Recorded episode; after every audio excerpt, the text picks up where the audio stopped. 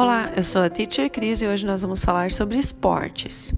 Quando nós queremos dizer que vamos praticar algum esporte em inglês, nós podemos usar três verbos: o play, o do e o go.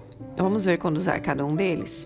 Quando você quer fazer referência a esportes de time e de bola, que você usa bola, cartas ou outros objetos para poder praticar, você vai usar o play. Então, para jogar futebol, jogar vôlei, basquete, tênis, rugby, hockey, golfe, são todos esportes de bola, né? Você vai usar o play. Então, play soccer, play volleyball, play golf, play basketball.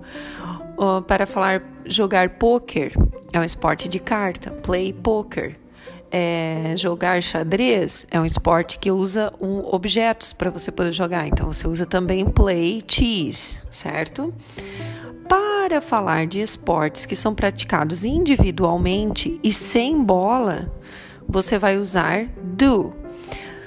Fazer ginástica, judô, karatê, balé, por exemplo, você usa do. Do gymnastics, do judo, do yoga, do balé, e quando o nome do esporte que você vai praticar termina com ing, você vai usar o go. Então, por exemplo, o surf, o ciclismo, a natação, o nome desses esportes em inglês termina com ing. Então, quando você vai falar que você vai praticar algum desses esportes, você usa go.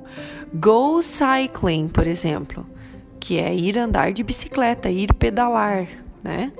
Go surfing, para ir surfar. Go riding, para ir andar a cavalo. Go swimming, para ir nadar. Ok? Bye, vejo vocês na próxima.